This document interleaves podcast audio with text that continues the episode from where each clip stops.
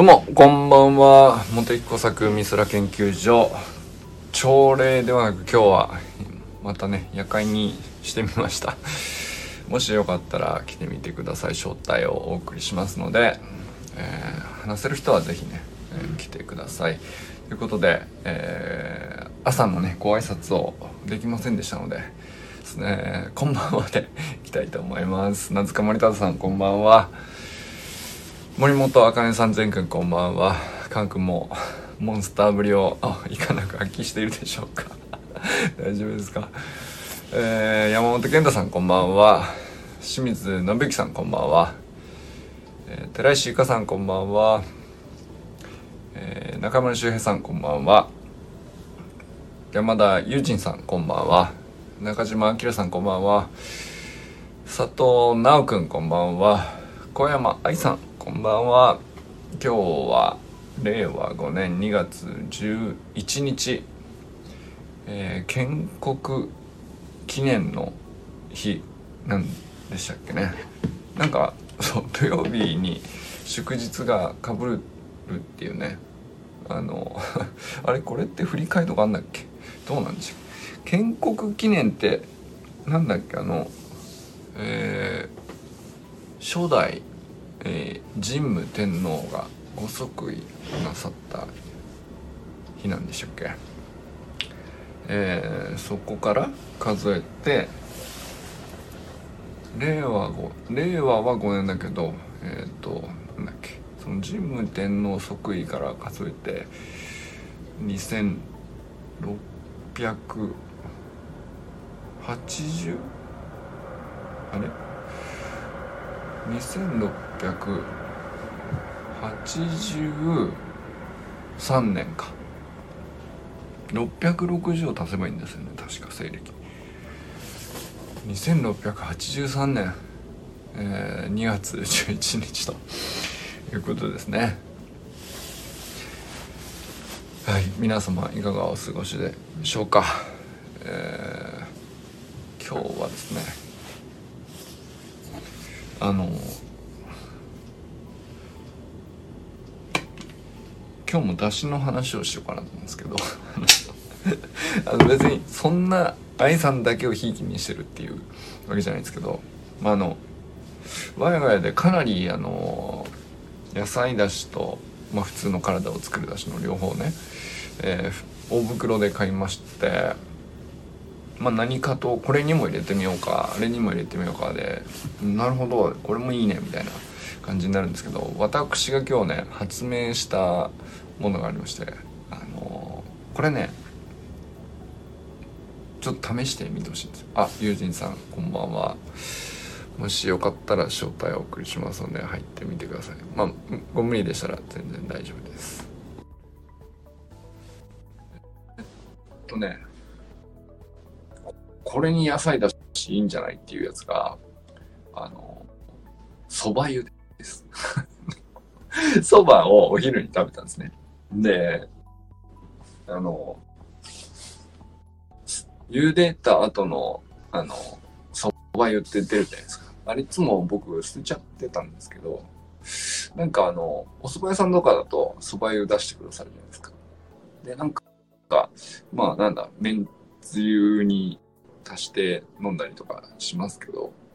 なんかそんなに飲むほどの味なのかなっていう感じ。あんまりこう、まあ好きでも嫌いでもなんですけど、うん、あ、これ蕎麦湯に野菜だし入れてみたらどうなのかなお、どうなの希望しています。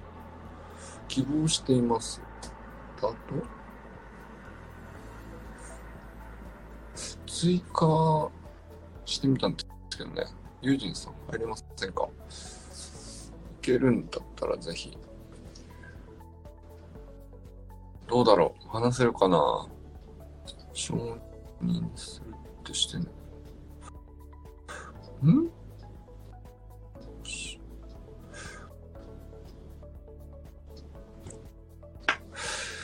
えー、っと、リクエストできるようにします。ちょっと待ってね。承認するをタップするとですね、招待を承認した人が動画また音声のみで参加できるように。参加をリクエスト。オーディエンスをカスタムに設定されていま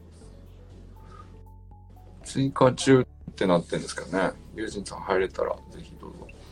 他にいらっしゃ、なんかもう一人いらっしゃいましたね。もしよければリクエテストみたいなのがあれば送ってみてください。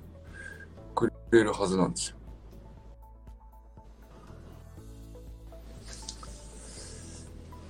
あ、でね、えー、蕎麦湯にですね、野菜だしを足してみましたらば、これなかなか私すっげえ気に入って、これなら飲めるってなったんです。ぜひお試しください。あの、蕎麦も2、3リットル出るからさ、あの、僕めちゃくちゃ気に入ったんで、それも全部家中にある水筒のあらゆるものに、もう蕎麦を確保して、そこに野菜だし、小さじ、2 3枚かな。出して、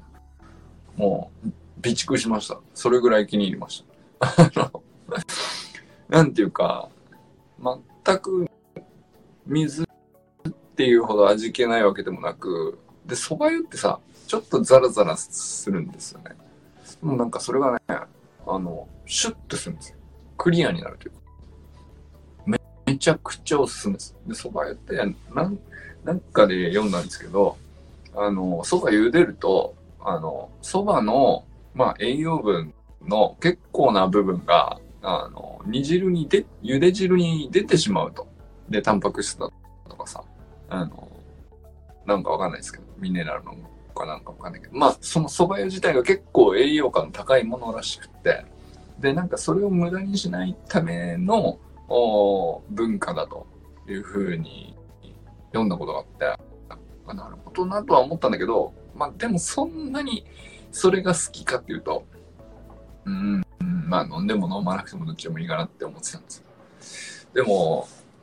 うまいんだったら飲みたいなっていうね、それぐらいの感じですね。なんか、せっかく、うん、体には良さそげなもんだしっていう。ね、あの、今日ね、あ、これちょっと足してみたらどうかなと思ったのが野菜だしなんですけど、これめちゃくちゃうまいですよ。めちゃくちゃうまいと言っても、まあこれ今んとこ、あの、僕しか飲んでなくて、家族はちょっと 恐る恐る遠巻き見てみたいな感じで、まだね、感想は、僕以外の感想は聞けてないんですけど、あの、なんていうのかな、表現の仕方は難しいんですけど、あの、野菜だしってただ水に溶かしてお湯に溶かしただけだと、うんとね、ちょっと、うん、ごぼう、ごぼうと胡椒みたいな、なんかでも辛くもなんともないんですけど、香りがね、なんかすごくシャープな感じなんですよ。味があるようで、まあ、出汁ってそういうもんだからさ、なんて表現していいかわかんないんだけど、うん、香りと口当たりがいいっていうものになるんですけど、これね、あのまあ、そのお湯に溶かしただけのスープでもまあまあ、あの、野菜だしの方がそのままいけるかなって感じなんですけど、これ蕎麦湯に足したらめちゃくちゃいいですっていうね。それが言いたかったんですけど。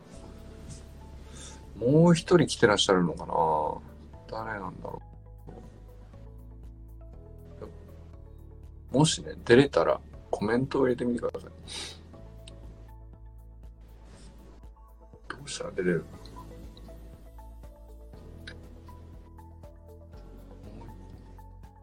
か回追加してみたんですけど、いけるかな？ユージンさんかなちょっとあの、話せる状態なのかわかんない。あ、承認しませんでした。ってたんで、仕事中なのかなはい。えー、そう。で、それを思ってですね、あの、ジムとサウナに行って、あの、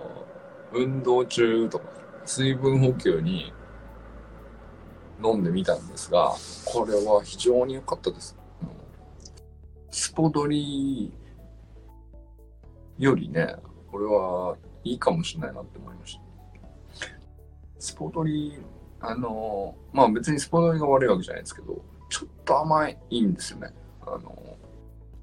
で、甘さも、うんと、最初はちょうどいい甘さで始まったはずなんですけど、だんだんだんだんその、例えば、えー、すっげえ汗かいてきてとか、あの、まあまあな、あの、負荷かけたり、サウサウナで汗かいたりとかってなると、あの、甘すぎちゃうんですよ。で、その自分のコンディション次第で、その、こちょうどいい濃さが変わっちゃうっていう、味わい的な問題ですね、これはね。なんで、まあ、ちゃんもうこれなら水でもいいんじゃないかなっていうね、思ってたんですけど、だしは、あの、そこがね、全く気にしなくていけるという。まさか、あの、周りの人は誰も、そば湯に野菜だしを入れてるとは思わなかったでしょうけど、私はね、なんか、これは新たにいいものを開発してしまったという気がしております。小山さんどうですか？よかったらね、あの、レシピとして売り出してみても面白いかもしれないですよ。あとは、昨日ですね、あの、横浜市立大学って僕、家が目の前に大学なんですけど、あの、去年から走りはこのスプリントトレーニングというか、まあ一緒に混ぜて、一緒にやりませんかってお誘いちょこちょこいただいてて、昨日久しぶりにね、行ってきたんですけど、で、まあそれはね、なんていうか、別に一緒に、あの、その、大学生の方々がですね、やってるのに混ぜてもらうぐらいで、まあだから、スペース広いところ使わせてもらえるんで。でも、あの、昨日天候悪くて体育館だったんですけど、終わってからですね、あの、なんかあの、自主練っていうか、まあ、勝手にこう、ちょ、ちょっと遊びでやってるトレーニングみたいのをいろいろこう、混ぜてもらってて、んで、あの、それがすごい楽しかったんだけど、何気に、あの、まあ、守備練のこう地道なやつなんですけど、めちゃくちゃ負荷強くて、僕はね、あの、もう、右ももがパンパンなんですよ、で、あと右ももパンパンになっちゃった後で、あの、一緒にバスケしようぜっつってバスケしたりとかして、あの、めちゃくちゃあの、思った以上に、あの、やりすぎてしまって、面白かったからいいちょっと、久しぶりにね、筋肉痛になりました。いや、あの実はね、久し、久しぶりだったんですよ、その、運動するのは。あのなんていうのかな、1ヶ月ぐらい、うん、み、右のお尻尻の筋肉がずっと張ってて、で、これほっとくと腰にくるやつやっていうのが分かってて、うんと、まあ、ケア優先で、極力、なんていうのかな、走れなくないし、えー、まあだから野球みたいなスポーツもできなくないけど、えー、だから、まあだから極力ね、本当に軽いトレーニングすらも、散歩ぐらいですね。やらないようにしてたんですよ、ね。で、まあ、明らかに多分筋力をしてたんでしょうね。そんな、その、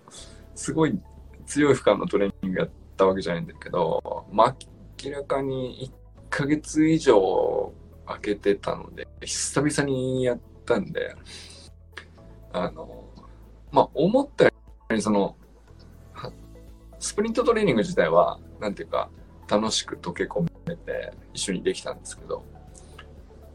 その後の遊びの部分の方が多分ね、あの、夢中で何回も反復してしまうもんだから、気づいたら、あの、1時間以上やったんでしょうね。あのそれでもう今朝起きたら、右足の太ももがパンパンなんです。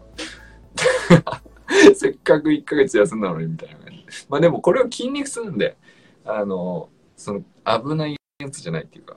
まあ別に、これは大丈夫なんですけど、その1ヶ月休んでたっていうのは、なんていうんですかね、あの、筋肉痛とかじゃなくて、もう、えっとね、左右の、体の左右の筋肉のバランスがこう、ちょっと崩れて骨盤がこうちょっと歪んだような感じになっちゃう時に出てくるやつなんですけど。だから、負荷が強いせいで張ってるとかじゃなくて、あの、骨格自体が、あの、筋肉の左右バランスで歪んじゃって、あの、片っぽだけずっと引っ張られちゃうっていう。だから、あの、ただ待ってても、ダメなんですけど、ただ休んでも収まるものではないっていう。ただ、一方、これ厄介なのが、そんなにしんどくないんですよ。っていうね。あの、まあ、それで、書道負荷トレーニング行ったり、えー、いろいろやってたんですけど、なかなか苦戦したんですよ。丸1ヶ月ね。こう、取れねえなっていう。で、まあ、多分ね、ピッチングのフォームをいろいろ変えたりしてたせいなんですけど、それで、なんか今まで使ってないところを正しいフォームにしたら本来使わなきゃいけない筋肉を急に使ったからみたいなのが多分ね、あの、あったなと思うんですけど、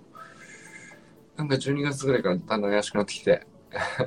あ、これは、あの、ほっとくと本当に腰痛になっちゃうやつだな、みたいな感じになって。そうですね。なんかそんな感じで、昨日久しぶりに走れて、非常に楽しかったんですけど、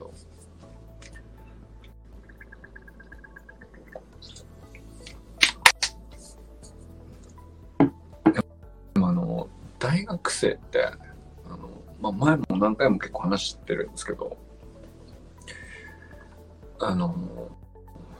なんていうのかな、フィジカルがすごいちゃんとしていながら、同時に、こう、とっても頭がいいので、あの、一緒にやっててめちゃくちゃ楽しいんですよね。なんていうかあの、理屈でずっと喋れるし、なおかつ、それでこう行き着いた、やっぱこうですよねってなった、うん、こうあるべきですよねって行き着いた、まあ、ある種の仮説みたいなものに対して、まあ、その場で試した時にあのちゃんと実現できるフィジカルがあるんですよ。めちゃくちゃ羨ましいんですけどこれがねなんていうのかなそのバランスっていうのが一番レベル高いなと思うのが大学生だなと思うんですよね。あのまあ中学高校でもその喋って、えー理屈を理解するみたいなのはある程度できているんですけども、やっぱりちょっとレベルが一段違うというか、まあ、その、日立大学の野球部さんが、こう、なんだろうな、あの、いろいろ自分でね、考えてトレーニングしてるからかもしれないですけど、バックグラウンドのこう知識がすごいあるんですよね。どこの筋肉がどうだとか、えー、なんだろうな。まあ、筋肉の名前をちゃんと言ったらそれで通じるとかね。大臀筋、中臀筋みたいな、まあメジャーなところじゃなくて、あの、もちろん腸腰筋はあれですけど、もっと細かいやつね、とか、あの、なんですかね。それで会話しつつ、あとは、なんていうのかな。まあ、野球もそれなりにこう大学まで来てわざわざやろうとしてる人たちってただなんかあの練習量増やせばみたいな領域ではもう野球してないんですよね。ちゃんと頭で考えて野球してるというかそのまあ人によりますけどフォームを正しくした方がいいとか力をどうやって抜くのがあの一番なんていうのかないい球がいくのとかまあバッティングもそうですよね。なんか、詰まらずに力まずにみたいなことってどういうことなのとか、あの、そうだな。で、一律大学の野球部さんは、あの、監督さんがいないんですよ。一応なんかその、えー、OB の方で、あの、まあ、試合のアレンジみたいのを手伝っておられる方がいらっしゃるんですけど、一応まあその方は監督で呼ばれてるんですけど、その、練習メニューをやるとか、あの、どれぐらいこなすとか、まあ、かなりその、学生だけで、えー、メニューを組んだり、うん、下級生と上級生でかなりフラットに対話して、えー、まあ、こういう風にやった方がいいんじゃないかとか、こういう練習今までやってきたけど、ちょっと見直して、こっちにした方がいいんじゃないかみたいなことを自分の頭ですっごい考えてやってるチームなんですよね。で、まあ、その、めちゃくちゃ強いチームかっていうと、まあ、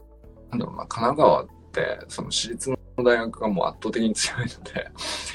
あの、一部リーグに、あの、ギリギリなかなか上がれないっていう感じで、まあ、去年もね、あの、2部リーグの2位みたいな感じで、あの、惜しくもみたいなところを、でももうちょいなんじゃないかなっていうところで、その走りを磨いたら届くんじゃないかっていうので、去年からね、スプリントトレーニングを強化したいから、あの、一緒にやりつつ、もしよかったらなんか気づいたことあれば教えてくださいみたいな。まあ、指導はしてないけど、アドバイスぐらいはあの気づいたことあったらこう思うけどっていう。で、まあ、一律大学さんは、橋学校の YouTube チャンネルを見ながら もうなんていうの、ウォーミングアップにかなりガチめのメニューというか、走り学校の、まあ YouTube に載ってるようなやつを一通り入れてるっていう、そのミニハードルからスプリットシュルダースとか、あの、まあだから、まあ YouTube にある範囲内とはいえ、まあ、ほぼ野球部にとっては過不足のない知識が身についてて、で、なおかつ自分らでも考えているから、まあ、どの程度までその、うん、スプリントを必要とするとかっていうか、あの、時間を割く割合とかも自分らで考えて、で、まあ、オフシーズンにはちょっと、実践的な野球そのものをやるよりは、スプリントにちょっと重きを置こうみたいな感じで今やってるみたいなんですけど、なんかそういうのを自分で考えてる学生さんと、で、なんかこう、自分で考える頭がちゃんとありながら、フィジカルも充実してるっていう人に混ぜてもらうと、こうもうなんていうのかな、めちゃくちゃいいんですよ。すっごい幸せなんですよ。なんていうのか。いや、まあ、俺なんか全然その、なんだったら、あの、一部に関しては理解も深いですね。あの、で、だから、議論に混ぜてもらってるみたいな感じですね。その、こういう風になると思って、こういうメニューをやっていて、で、今、その、3、4年生はこういう風にできていて、2年生はまだちょっと慣れてなくてこういう動きになりがちなんですけど、みたいな分析も全部お互いみんなできてて、で、どう思います？みたいな感じ。そういう感じで、そういう感じだと、あ、なるほど。でも確かに、みたいな。なんか、で、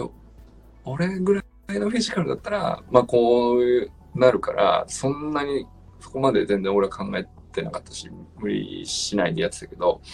でも、2年生見てて、そのフィジカルはむしろ充実してるから、もうちょい増やしてこれぐらいできるっちゃできるんじゃないかなっていう、なんかそので、まあ、それをそのまま、うんと、指導として受け取るんじゃなくて、議論の一意見として、あ、まあ、なるほど、それはそれでかちょっと考えてます、みたいな感じで受け取ってくれるわけですよ。そうすると、なんていうのかな、あの、スポーツをこういうふうに楽しみたかったなっていうね、理想なんだよな、なんか。それがね、すごく僕の中では、あの、彼らとつ続けられてる要素の一つかもしれないですね。なんか、指導とか、団体指導とか、まあ、橋学校の、ね、えー、公認インストラクターさんを、例えば、横浜だったらサミンさんとかいらっしゃるわけですけど、なんだろう。まあ別に、その、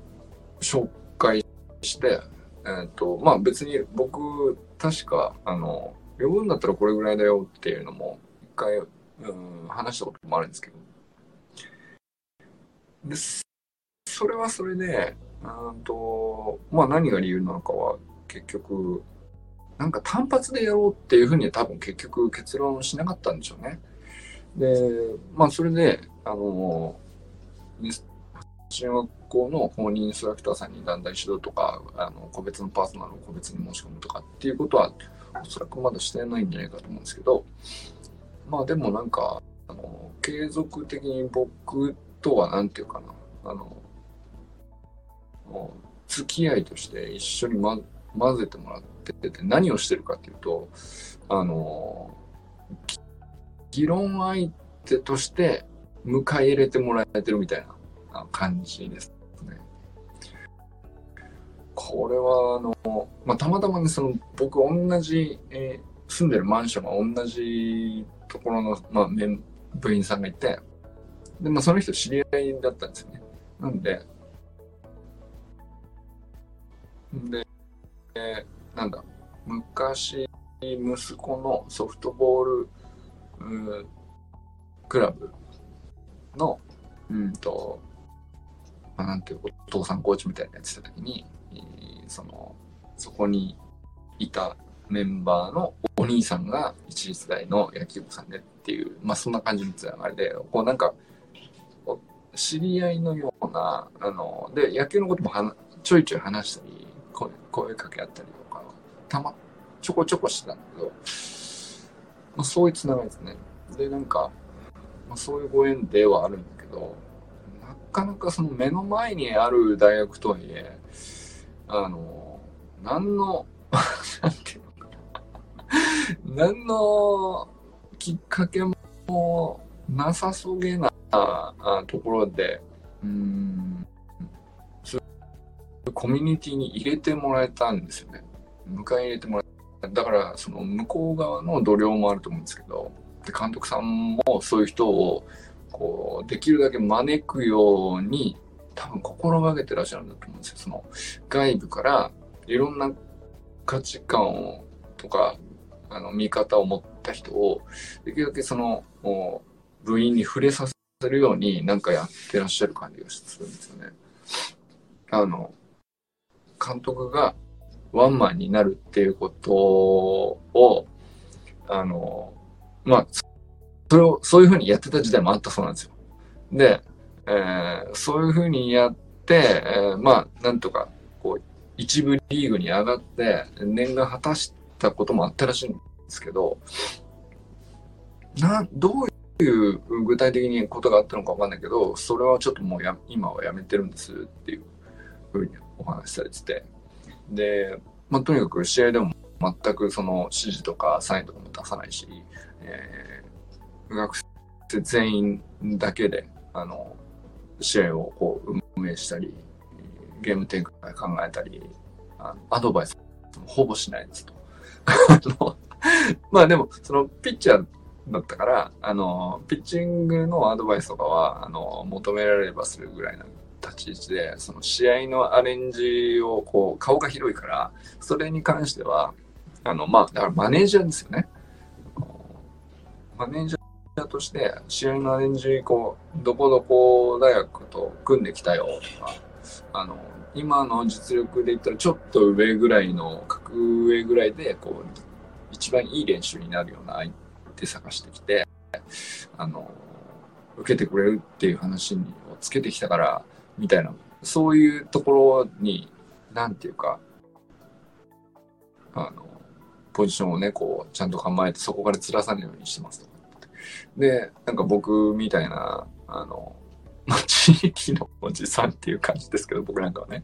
それだけじゃなくて、まあ、OB もそうですけど、まあ、なんか、その、今までと違った見方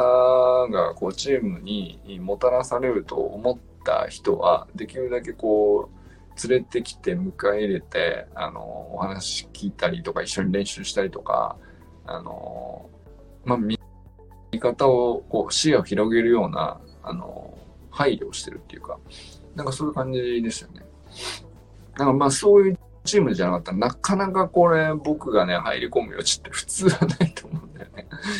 でもありがたいことなんだよな、やっぱりな、これは。あの、まあ僕が、あの、毎日毎日、その、ね、近場でスプリント、なんかあれどうやら走りの学校っぽいっていう感じのスプリントトレーニングを毎日毎日やってて目立ってたっていうのもあるかもしれないけど、それだけじゃなく、それだけだったら成立してないところだなと思うんですけど、向こうは向こうで、その、うん、チームの文化がそういう人たちだったから、あの、まあ、僕みたいな人に、こう、どうかなって話になって、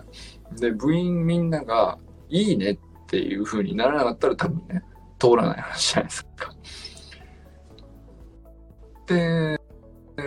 去年からかれこれ、まあ、丸1年で、まあ、10回も行ってないけどね。でも、でも、すごいことだと思うんだよね。で、まあ、昨日はとにかくね、そんな感じで、こう、なんていうのかな、年齢倍ぐらいのね、ね、あの、僕の方が年齢なわけですけど、割と、直くんほどじゃないけど、まあ、なんていうか、割とフラットに話してくれる人が多くて、あの、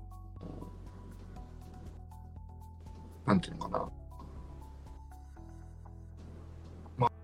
あ、正直一番楽しいかもしれないですね。あの、一緒にスポーツしててね。うん。あの、まあ、それとは別に、その草野球のさ、みんな40歳で、えー、まあみんな似たようなフィジカルで、あまあ、あの、どっちもどっちみたいな 感じの同士のね、野球も楽しいっちゃ楽しいんですけど、それはそれで、あの、毎回ゲラゲラ やりながらやってるから全然ね、それでもう楽しいんだけど、なんだろうな、あの、やっぱ一番、これは僕の中ではね、あの、あ、晩ご飯食べてんだ。いってらっしゃい。あの、去年1年の中でも、うん、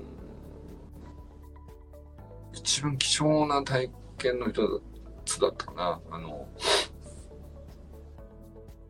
去年1年というか、まあ昨日も合わせてなんですけど、今年度通じて、まあトータルとしてっていうか、まあそれは、なんかね、そういうていうのを増やすにはどうしたらいいかなって昨日ね、やっぱり参加しながら思ったりしましたね。あので、これは、この海空研究所っていうコミュニティ自体もそういう風にしていきたいなって思うモデル、そういえば、あ、この人たちだなっていう、その、それぞれみんな、その、まあ、ポジションも違えば、あの、興味も違って、だけど、まあ、自分でそれなりに、こう、掘り下げたいことがあって考えてて、で、だけど一つのチームとして、こう、相手がやってることに対しては、あの、関心を持ってっていう、そこはさ、なんていうか、共通してるんですよ。で、そのチームのあり方としてね、すごく、うん、海空研究所もこうなったらいいなが、あの、生で見れたっていうか、そういう感じでしたね、なんか。あの、ジュージンさんの映画の話しようと思ってたんだけど、ご飯食べに行っちゃったから、あの、後で聞いていただければと思うんですけど、映画の話面白いね。あの、そう。俺、確かに、なんていうか、読書もそうなんですけど、うん、みんなが割と夢中になって、まあ、なんていうのかな、みんなを引きつけているはずのもの。だからおそらくクオリティは高いであろうこととか、あの、魅力はあるんだろうなっていうもの。これはなんていうか、本でもそうだし、うん、映画でもそうだし、なんだろう、音楽でもそうなのかな。なんかあるじゃないですか。いろいろね、これ、すご、素晴らしいよねと言われていて、えー、でもなんか、ある時期まで受け取れてなかった、よ、あの、本なんかに関してはさ、読みたくないと思い込んでいた時期がすっげえ長かったんだけど、これね、ユージンさんと同じようなところあるんだよね。あ、の、僕は悪く言われたとかじゃないんですよ。本読まないことを悪く言われたとかはないんだけど、なぜかまあ苦手だったし、本読むなんて、なんていうのかな、車に構えてたんでしょうね。なんかそんなことしなくてっていう感じだったのかな。うん。そんな、今思うとね、読めばよかったんじゃないっていうぐらいの、何の読まない理由、あんまり思いつかないんだけど、悪いイメージがつくような何かしらがあったとかさ、読書感想文嫌いだったけどさ、まあ、その程度だったらさ、あの、大学生になったら読んでも良さそうなところだったりするわけですけど。うん、じゃあ、あの、なんていうのかな、全く読まなかったかっていうと、ゼロ冊ではなかったんですよ。だけど、明らかに、その本の読み方が変わって、うんと、どんどん読みたくなるっていう状態になったのは、あの、10年前に自分の本を書こうと思った時に、書けねえってなった時ですね。あん時だな。あん時、今、その、俺本読まないのに、あの、本書いてくださいっていうオファーが来たわけですね。まあ、その自分の専門分野ってことですけど、気象学で。えー、梅雨についてずっと10年研究してきたわけですよね、と。まあ、なかなかその、そういう人多くないので、えー、で、なおかつ若手で誰かっていう風な感じで、まあ誰かその、うん、紹介いただいたのもあるのかもしれないですけど、あいついいよみたいな感じで押していただいたと聞いているんですけど、まあなんか、うんと、文章がいいよではなくて、あの、研究としては梅雨をテーマにするんだったら、あの、彼が頑張ってるよみたいな感じで、あの、押してもらえたんだと思うんですよ、そういうきっかけで、まあ、梅雨前線の正体っていう、あの、僕が最初に書いた本があるんですけど、それを出そうってなって原稿を書こうと思って、書けなくてですね。書けねえなーってなって、まあ、すげえ偉い苦しんで、えー、生み出したわけですけど。でも、最終的にどうやって、あの、書き上げたかっていうと、本全く普段読まない人でも、こうやったら読むんじゃないかなっていう風な、あの、文章を書こうとしたんですよね。あの、まあ、トライとしては。だから、あの、なんていうのかな。すんげえ弱みだったんですけど、全然読んでなかった。で、文章の構造とか書き方とか全然分かってなかったし、表現とか。まあだから、今読むと下手くそだなと思いますね。正直言って。自分の本読んで、あの、まあいろんな思考を凝らしてやるんだけど、文章そのもの一文一文を読むと、ちょっと下手くそだなっていうのはあるんですけど、僕の中では。ただ、あの本きじゃないな、普段読まないですっていう人でも、読めるようにするにはこうしたらいいんじゃないかみたいなことは感じ取れるっていうか、なるほど、そういう風に頑張ったね、と。他人事になってますけど、なんかそんな感じで書かれてて、あの、非常に愛おしい、あの、少女作なんですけど、あの、まあでも、なんていうのかな、あれを超える作品はもう生み出せないなっていうぐらいエネルギーは注いでますね。なんていうか、その後何冊か書いたんですけど、まあ、その後、徐々にね、その一冊目を書いた後に、えー、なんていうか、いい文章ってなんだろうという興味になったのかもしれないですね。なんかすごい本読むようになって、で、め、なんていうのかな。読むようになったというか、うーん、なんだろうな。いろんな分野の本に対して、どういうふうに書いてあるんだろうと。あの、俺の中でね、こう、あんだけ苦しんだで生み出した 本一冊を、その、別の著者の方々ってどういうふうに考えて、どういうふうにクリアして、うん、やってんだろうなっていう。だからなんかその、同じ競技者として、あの、なんていうか、一番最低ラインの土俵に立った時にですね、まあ、その遥か上の人たち、こう、猛者たちがたくさんいらっしゃるわけじゃないですか。そっか、このレベルでこういうこと考えて、こういうふうに文章書いてたのか。なるほど、読みやすいってこういう文章か、みたいな。あ、こうやると、うんと、普通本読んでないっていう人たちも、これなら読めるなとかっていう、そう思える本を探すようになったのかな。それで、だから本自体を読んでると、じゃなくて、あの、本全然好きじゃないんですよっていう人にも届くようにするには、あの、全然読みませんよっていう人に、あえて手に取らせるにはどうしたらいいのかとか、あの、手に取ったが、取った見たものの、普段全然読んでない人だから、すぐ挫折するはずなんだけど、挫折させずに次のページをめくらせるには、どんな思考を凝らしてるのかっていう、まあ、いろんな、なんていうか、あの、まあ、プロたちの匠の技が、あの、やっぱりいい方にはたくさんあるんですよね。あ、なるほど、これでどんどん次のページをめくってしまうのかと。っていうことがたくさんあって。で、なんか一時期ね、全然興味ないけど、いろんなベストセラーを読みやさ、読みやさるっていうか、買いやさるというか、あの、研究してた。別に、次の本をベストセラーにしたいとか、全然思ってなかったんだけど、興味だよね、単純にね。なるほどな、なと。こういう風に仕掛けるんだ。章立てってこうやるんだとか、段落ってこういう風に変えるんだとか、えー、一文一文をこういう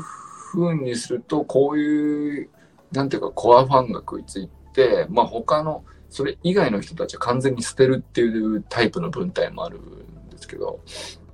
まあ、なまあだから自分にとって読みやすい読みにくいとかっていうのは、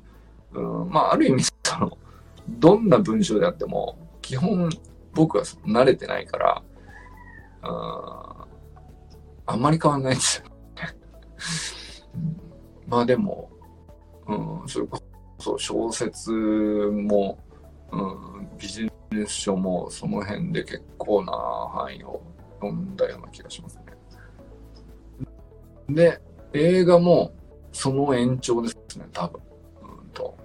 映画ってさ、冒頭の1分とかでどうやって掴むのかなとかっていうのに、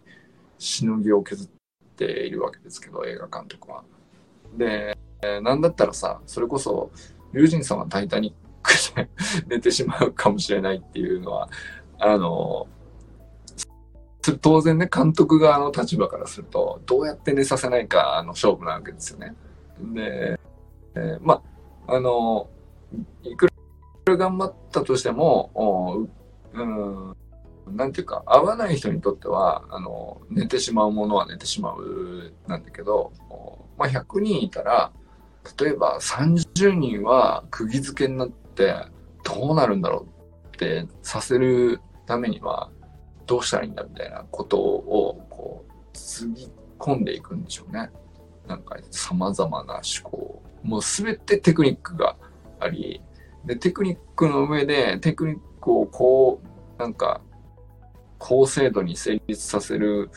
には、まあ、どこまで資金をつぎ込むかみたいな話があって、それで、まあ、冒頭1分の引きが決まり、えー、最初の30分で絶対に寝させませんよっていう勝負が、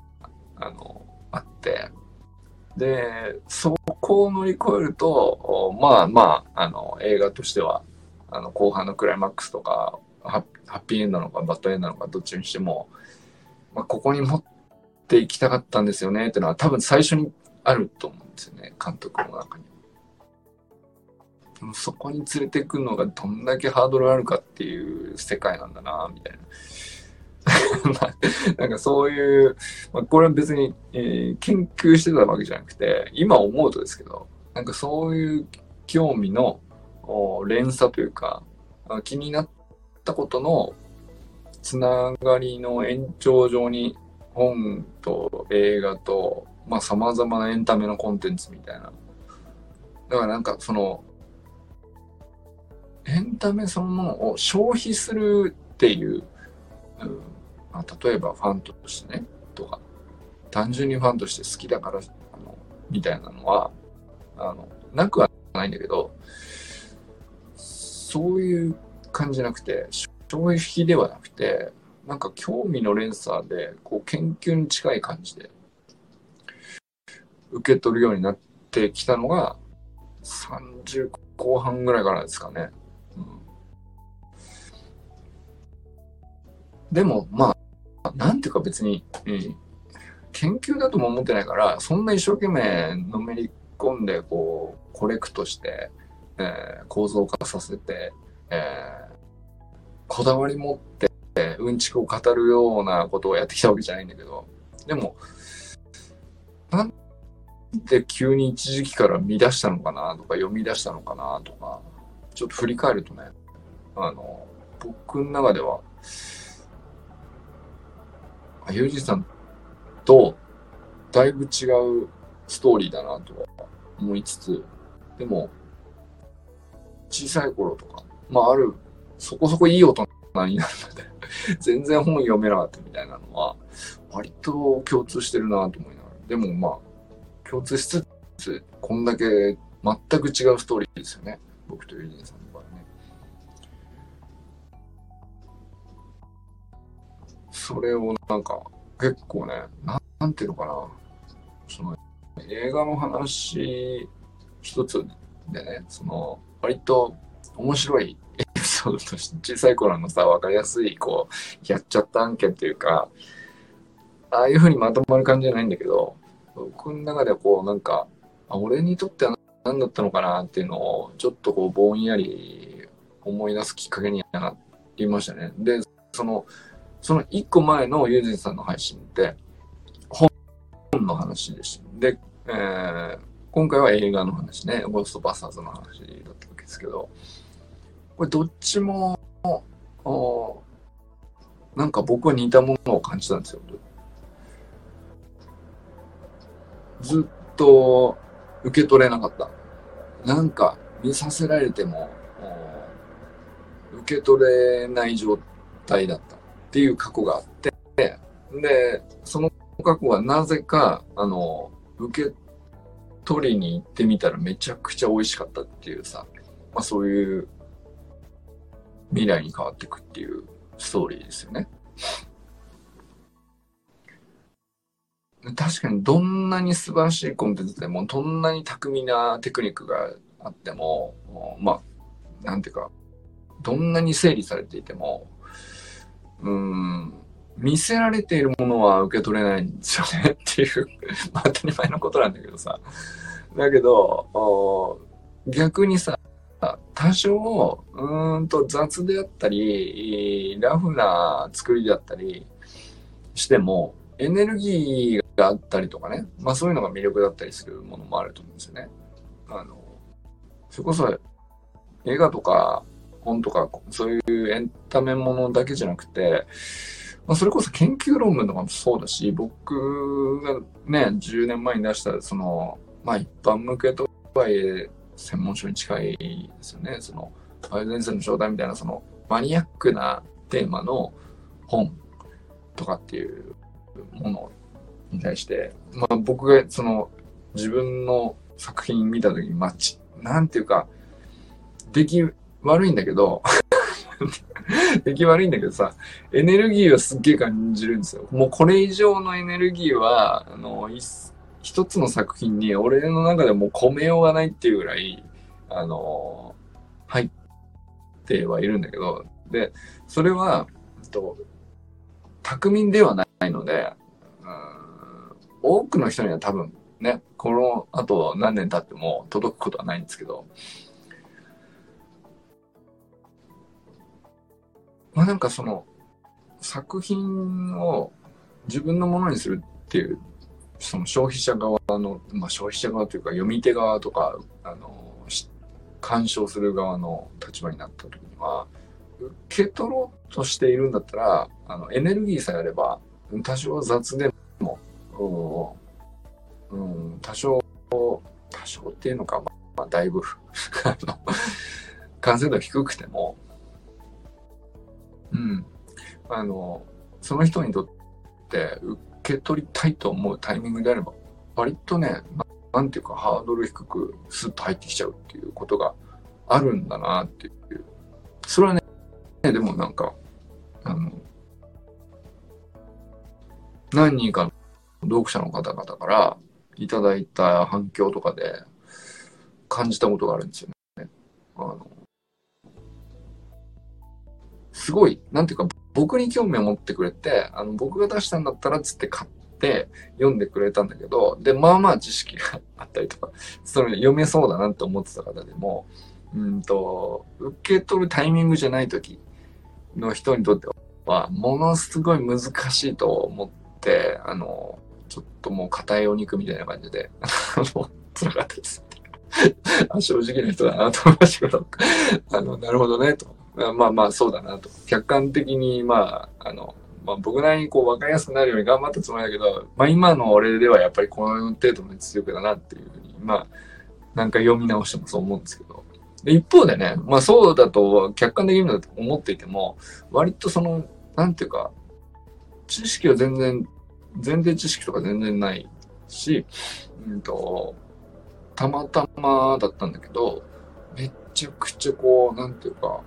あっという間に読めちゃいましたみたいな。それは、これ、僕、最初不思議だったんですけど、その人にとってこう、本当に受け取るタイミングでたまたまね、いい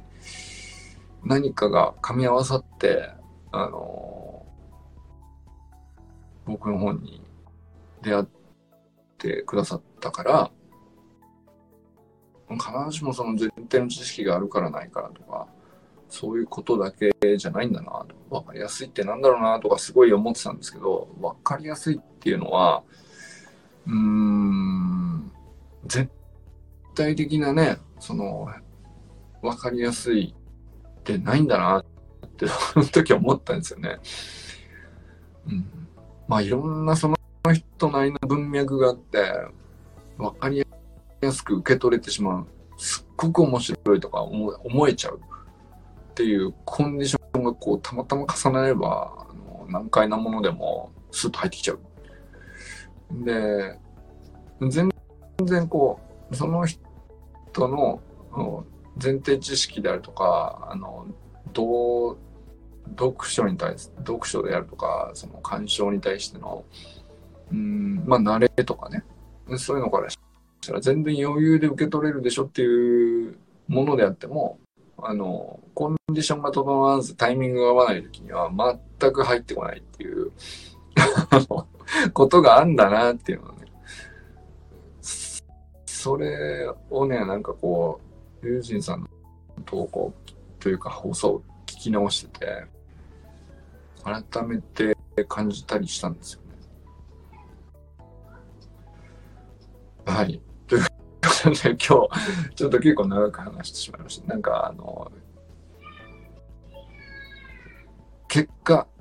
ユージンさんの読書と映画の話で自分を振り返らされるという中身になりましたが、うん。でも、なんだろうな、これ結構なんていうのかな、あの、まあ、前半はね、一律大学の野球部さんの話とかもしましたけど、これからなんていうか、この美空研究所、あんまりね、先のこと考えてないままここまで来ましたけど、うん。なんか、9月から無事ね、このメンバーとしては、それなりになんか楽しく、第一段階としてはできたなと思ってるから、うん、ちょっと、もう、近未来、えー、少し、なんていうかな、あの、別な、それにしても特力すごいですよね。そうですか。そうなんだ。そうか。なんかだいぶ、あの、僕の中ではね、あんまりの、その、トーク力っていうのかな。うん、周平さんがもじもじだらだら喋ってるのと、僕が、あの、もやもや話してることは、そんなに僕の中でそう感じてないんですけどね。なんかでも、多分自分で自分に対す、自分の話に対しては、そんなもんなのかもしれないですね。あの、うん。だから、あれ？そういえば清水さんはご招待してないっけ？清水さんとも一回喋ってみたかったまあでも、その、清水さんもね、すごい初期から入ってくださったじゃないですか。